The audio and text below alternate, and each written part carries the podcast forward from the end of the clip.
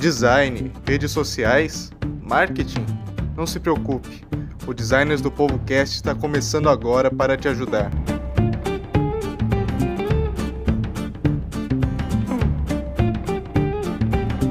Olá pessoal, bem-vindos ao Designers do Povo Cast. Eu sou o Guilherme Zaia e estarei com vocês hoje nesse episódio.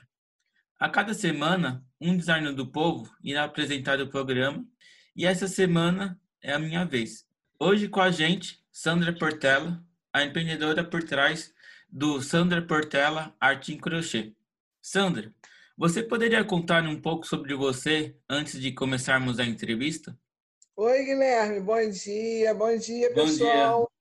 Meu nome é Sandra, né? Tenho 52 anos. É, sou mãe solo do Léo, que tem 37 anos, e é portador de necessidades especiais. Ô Sandra, o, o que, que é a Sandra Portela Arte em Crochê? A Sandra Portela Arte em Crochê é uma, uma marca de produtos e serviços em crochê e em bordado. E na maioria das vezes, quase 90% do meu trabalho é feito com materiais reciclados, né? Então tem a parte sustentável do, do negócio também, né? Porque muita coisa eu, eu faço com materiais que eu reaproveito. Tem um significado a mais no trabalho. Exatamente. E o que, que te motivou a abrir o artesanato? Olha, eu desde criança eu convivi com artesanato, né? Minha mãe eh, fazia crochê, tricô, bordado, então ela me ensinou e minha mãe ela vivia fazendo cursos. E como eu era filha única e ela não tinha com quem me deixar, então ela me levava junto. Tudo que ela aprendeu, eu aprendi junto. Então ela gostava muito e eu passei a gostar muito também. Então durante a minha vida toda eu sempre fiz, mas assim, de uma maneira de só passar o tempo, para descontrair, entendeu? Entendi. É, qual que é a, a história por trás desse negócio? Olha, eu trabalhei 18 anos é, em empresas do grupo privado. Trabalhei em departamento jurídico, trabalhei em contabilidade. Só que em 2006 eu fiquei desempregada. E logo após isso, minha mãe faleceu. E minha mãe era quem tomava conta do Léo para poder trabalhar, né? Então eu não tinha com quem deixar ele e precisava arrumar dinheiro. Então eu encontrei no, no, artesanato uma maneira de fazer dinheiro, né, e assim me sustentar. E aí eu comecei fazendo é, joguinhos de, de cozinha é, bordados com, com barrinhas de, de, de crochê e vendia para minhas vizinhas e aí deu certo. É, você falou que sua mãe foi uma das inspirações. Você tem alguma outra inspiração na sua família? Sim, a minha família toda tem assim o é, não todos no mesmo, no mesmo ramo, né? São técnicas diferentes. A minha avó é, bordava muito bem, bordava é, pontos assim, que são mais elaborados, né? Labirinto, é, bordado rechivier. É, minha mãe era no tricô. Minha mãe, minha mãe sabia fazer o crochê, que ela foi que ela me ensinou, mas a minha mãe arrebentava no tricô. Minha tia, Janete, ela é, foi uma costureira assim, muito, muito boa, né? Porque ela costurava, ela, ela fazia vestidos de noiva. Então, assim, na minha família, cada um tem assim um pezinho lá no artesanato, entendeu? Um dono empreendedorismo artesanal. É, e quais que são as suas inspirações de pessoas de fora? Olha, eu gosto muito do trabalho da, da Anne Galante, porque é um crochê moderno, né? É aquela a coisa do de trabalhar com material que não é o normal, né? Que são, que são os, os crochês gigantes eu gosto do trabalho da, da Vanessa Montoro também, que são vestidos, cada um mais lindo que o outro. É, as bolsas da Catarina Mina. Então, são, essas são as minhas assim, inspirações. Quando você começou, quais que foram as primeiras dificuldades que você encontrou nesse começo do empreendimento? Eu não sabia precificar, eu não sabia divulgar, não sabia cobrar. Tipo assim, eu comecei fazendo para as pessoas que, é, que eram conhecidas, né? Me encomendavam, eu fazia. Só por serem conhecidas, elas se valiam dessa, dessa condição e acabavam me dando um calote. Então eu levei muito calote. E eu, apesar de falar muito, sou tímida. Então eu tenho morro de vergonha de cobrar as pessoas. Eu acho que, que as pessoas têm que ter consciência e pagar o que deve, né? Então eu perdi várias amizades, porque eu não cobrava, as pessoas viravam a cara para mim, e perdi o dinheiro, perdi o dinheiro, o tempo, porque eu deixava de fazer, um, de repente, um trabalho que eu estava ganhando dinheiro para fazer para uma pessoa que eu conhecia e aí não recebia, entendeu? Então, essa foi uma das maiores dificuldades que eu tive. Não saber cobrar também, não saber precificar. Eu não sabia valorizar o meu trabalho. Eu fazia aquele esquema de três por um, é, tipo, material vezes três vezes é o valor que eu teria que cobrar. Só que, tipo assim, se eu compro material por um real, eu, eu multiplico por três, eu ganho três reais, mas eu fiquei um dia inteiro fazendo. Então, é, a maioria das pessoas tem esse erro, né? De cobrar dessa forma, até que eu aprendi a precificar corretamente. Então, esse foi um dos maiores problemas para eu conseguir alavancar minha coisa, porque aí eu trocava seis por meia dúzia. Eu, eu trabalhava e não ganhava dinheiro. Você gastava o tempo e não tinha um retorno. Não, isso é porque, é, é, eu vou te dar um exemplo. Eu fiz uma coxa de. Pro casamento, eu fiz praticamente todo o enxoval do filho da minha vizinha. Ele ia casar, então fiz coxa, tapete, toalhas, é, jogo de banho, pra, de banho com, com crochê embaixo, bordados e tal.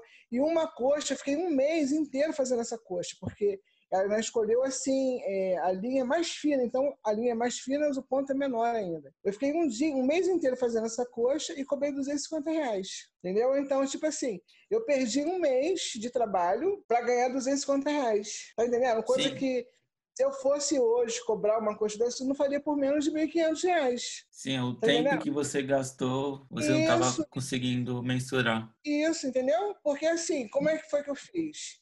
Eu calculei pelo valor da linha, entendeu? Calculei pelo valor da linha. Foram, eu acho que na época foi, foi gasto, acho que foi cento e pouco, 70 e poucos reais de, de linha, entendeu? Aí eu calculei por três, multipliquei por três, só que totalmente errado, né? Sim, o tempo não estava nessa conta. Não, não. Eu, eu não sabia especificar, eu não sabia. Eu fazia como a maioria das artesãos ainda fazem hoje, né? Que é totalmente errado. É não valorizar o trabalho, não é? As pessoas valorizam o material, na realidade não é. Você valorizar o seu trabalho, né? Toda a técnica que é envolvida. Né? Exatamente. E no começo, é, que você estava falando sobre isso da precificação, você teve ajuda de alguma instituição para poder dar esses primeiros passos? Olha, logo assim que eu comecei a fazer como como trabalho, né? Como eu te falei, eu, antes eu fazia como hobby, né? Como distração e tal. Partir do momento que eu fiquei desempregado, então eu vi no, no, no artesanato um meio de ganhar dinheiro. Então era meu trabalho. Eu procurei uma era uma agência de famílias, né? é, pessoas que moravam em comunidades carentes. E aí tinha o Banco da Providência tinha uma agência de família ali. Então eles davam assim é, cursos de, de crochê, de crochêamento, de bordado, de corte costura, de salgadinhos, copeira, vários cursos. E tinha, dentro do Banco da Providência tinha a Grife Providência, que aí a assistência social que me assistia, ela viu meus trabalhos e falou, pô, Sandro, o trabalho é muito bom, por que, que você não tenta entrar para a grife providência? Você leva o seu trabalho, eles vão avaliar e se você estiver dentro do padrão que eles querem, porque não é só o fazer, o acabamento é um acabamento bem feito e tal, você pode fazer parte da grife. Então eu entrei para a grife providência. E aí foi que eu aprendi. Além do, do crochê que eu já sabia, eu sabia fazer o crochê normal, aquele crochê da vovó, né?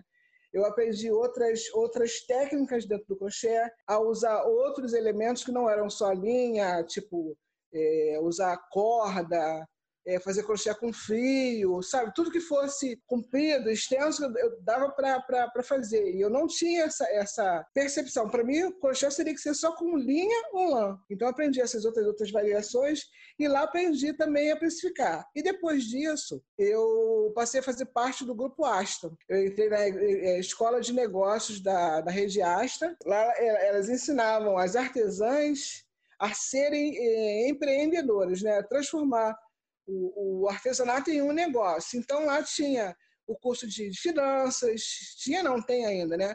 O curso de finanças, de precificação, é, de montar a persona do negócio, porque eu não fazia nem ideia do que seria isso, como cuidar do seu negócio, do seu trabalho realmente como negócio, em matéria de, de, de embalagens, porque no caso às vezes as pessoas acham que é só você fazer um trabalho bonito, mas tem todo, tem todo um, um processo por trás, né? É, você ter uma embalagem bonita, a coisa ser, ser bem cuidada, né? Tudo isso. Então, eles ensinaram tudo isso. Então foi aí que eu aprendi, aprendi não só precificar, mas como outras coisas também. Tem todo esse trabalho de uma estrutura do negócio. Exatamente, exatamente. E Sandra, como que você encontrou o Designers do Povo? Olha, no final de março houve uma live da, da Rede Astra, o Rui, o Rui Lira e eu não me lembro muito bem o nome da menina, eu acho que era Paula, só que eu não me lembro Paula de quê. Eu não tenho bem certeza, mas eu acho que era Paula. Eles participaram dessa live. E aí foi apresentado para a gente, né, para nós é, artesãos da Rede Astra, é, o projeto do design do povo. E aí elas falaram para a gente, né, quem tivesse interessado, então que era fazer o cadastro, né, que poderiam é, ter essa ajuda. Eu, na mesma hora, acabou a live, eu pá, fiz, fiz a inscrição. E fiquei aguardando, né, ser, ser chamado ou não, mas eu não tinha certeza se ia conseguir ou não. E aí, no momento que você fez o cadastro lá na nossa, no nosso site, qual que era a sua expectativa que você tinha com a gente? Olha, o meu problema sempre foi o de divulgar. Eu, eu sempre considerei assim, eu sei muito bem fazer, mas eu não sei vender. Eu, como eu te falei, eu sou tímida. Então, eu não sabia divulgar, eu tinha vergonha de, de demonstrar isso, por outro lado, eu sou eu sou não, eu era meia analfabeta digital ou virtual, então não, não, tinha muito conhecimento de, da internet em si. O que, é, o que de ferramentas as minhas redes sociais poderiam me, me, me dar, me trazer para o meu, meu negócio. Então eu tinha montado uma página no Instagram, tinha montado uma página no, no Face, mas e eu não, não conseguia é, explorar isso. Então, a minha expectativa quando eu, eu, me inscrevi no Design do Povo era que eu conseguisse essa ajuda, que me fosse é, ensinado como usar isso a, a, meu favor, entendeu? A favor do meu negócio. E como que foi esse primeiro contato que a gente fez contigo? O primeiro contato foi feito com esse rapaz que me fala, né? Com, com o Guilherme. E ele entrou em contato comigo pelo Zap, né, se apresentando como designer e me perguntando qual era a minha a minha carência, vou dizer assim, o que que eu, eu, eu precisava para de ajuda no, no, no, meu negócio.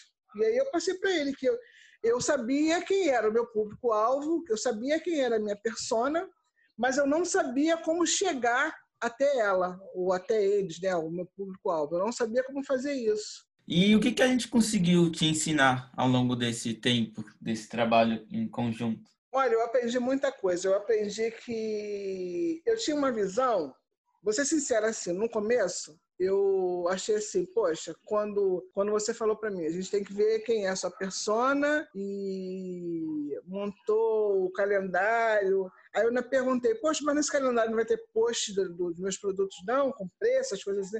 Você falou não. Eu falei, ué, como é que eu vou vender uma coisa que, que eu não demonstro? E aí, depois que eu fiz, comecei a mudar o, a, a estratégia, seguir a estratégia do que, do que, do que você passou para mim, é, eu vi que realmente o, o público hoje ele não quer ele não vai na, na rede social para buscar o produto, ele quer conhecer quem está por trás do, do, produto. Ele quer saber, como vocês dizem, como diz no marketing, né, as dores de quem também já está tá, tá por trás do, do, do, produto. Assim como nós, os empreendedores, temos que saber as dores dos nossos clientes, os clientes também querem saber quais são as nossas dificuldades, as nossas, é, as nossas paixões, né? Então eu aprendi isso. Aí, por conseguinte, eu, eu vi assim, um monte de gente que eu nunca imaginava que ia fazer contato comigo, fazendo contato pelo, pelo direct do Instagram, pelo Zap, pelo Message do, no, no, no Facebook, perguntando preço, você faz tal coisa, me, me encomendando outras coisas que não tinham ali dentro daquela, daquela grade do, do, dos meus produtos. Então, tipo, hoje eu tenho uma encomenda para Porto Alegre, que a pessoa já fez o depósito de, de, do, do, do valor do, do, produto, já fez depósito do frete.